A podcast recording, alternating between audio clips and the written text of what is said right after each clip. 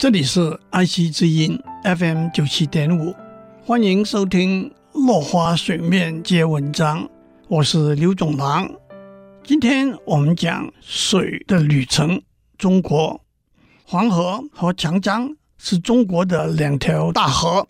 黄河流经黄土高原的时候，河水本来就会带着泥沙往下流。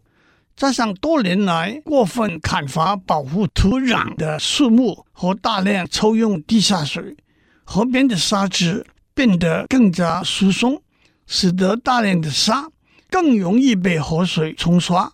每立方公尺河水居然含有高达三十六公升的沙子，令人震惊。当黄河流入平原的时候，由于河道变宽，坡度变缓。流速因而变慢，大量流沙就会沉积在河底，造成河床上升。筑堤防洪的后果就形同再次增加泥沙的沉积。许多地方的河床甚至比地面高出好几公尺，比如开封附近的河床就比地面高出十五到二十公尺，被称为黄河的悬河段。仿佛河流悬挂在人的头上，不用说，河床上升的后果自然是更加容易泛滥了。由于河道的地理位置和气候条件，黄河一年四季都有泛滥的可能。夏秋两季，因为有连续性的大量阵雨，水位往往会突然迅速上涨，也就是所谓伏泛和秋泛。伏是夏天的意思，两者都会引起泛滥。冬季的时候，河套段北部和下游入海部分会先结冰，南面河段结冰比较晚。但一进入春季，南面河段就会先融冰，河套北段和下游入海部分融冰比较迟，因此形成了上游和下游都是凝结的厚冰。中游却是大量碎冰在凝结的河面底下流动的现象，厚冰和碎片都会阻塞河水的流动，这就是所谓冬凌和春凌。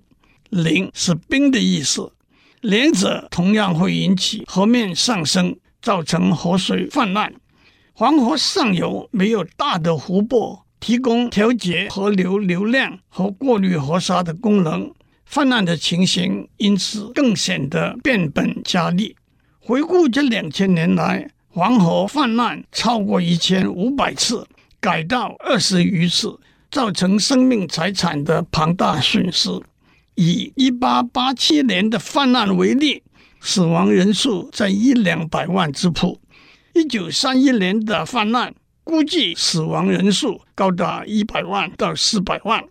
一九三八年抗日初期，国民政府的二十万华中军队抵挡不住拥有精良武器的日军，从徐州、开封到郑州节节败退。国民政府将领决定利用黄河夏季水涨的时机，破坏郑州附近花园口的黄河南岸河堤，让黄河改道，淹没了五点五万平方公里土地。挡住了日军的前进，保护了郑州，但也造成了八十九万人死亡、三百九十万人流离失所的结果。近几十年来，中国积极修建水库、修筑河堤、监管河水的品质和流量，加强植树和其他水土保持工作，逐渐把黄河整治成一条驯服的龙。今天我们的时间到了，下次我们讲三峡大坝。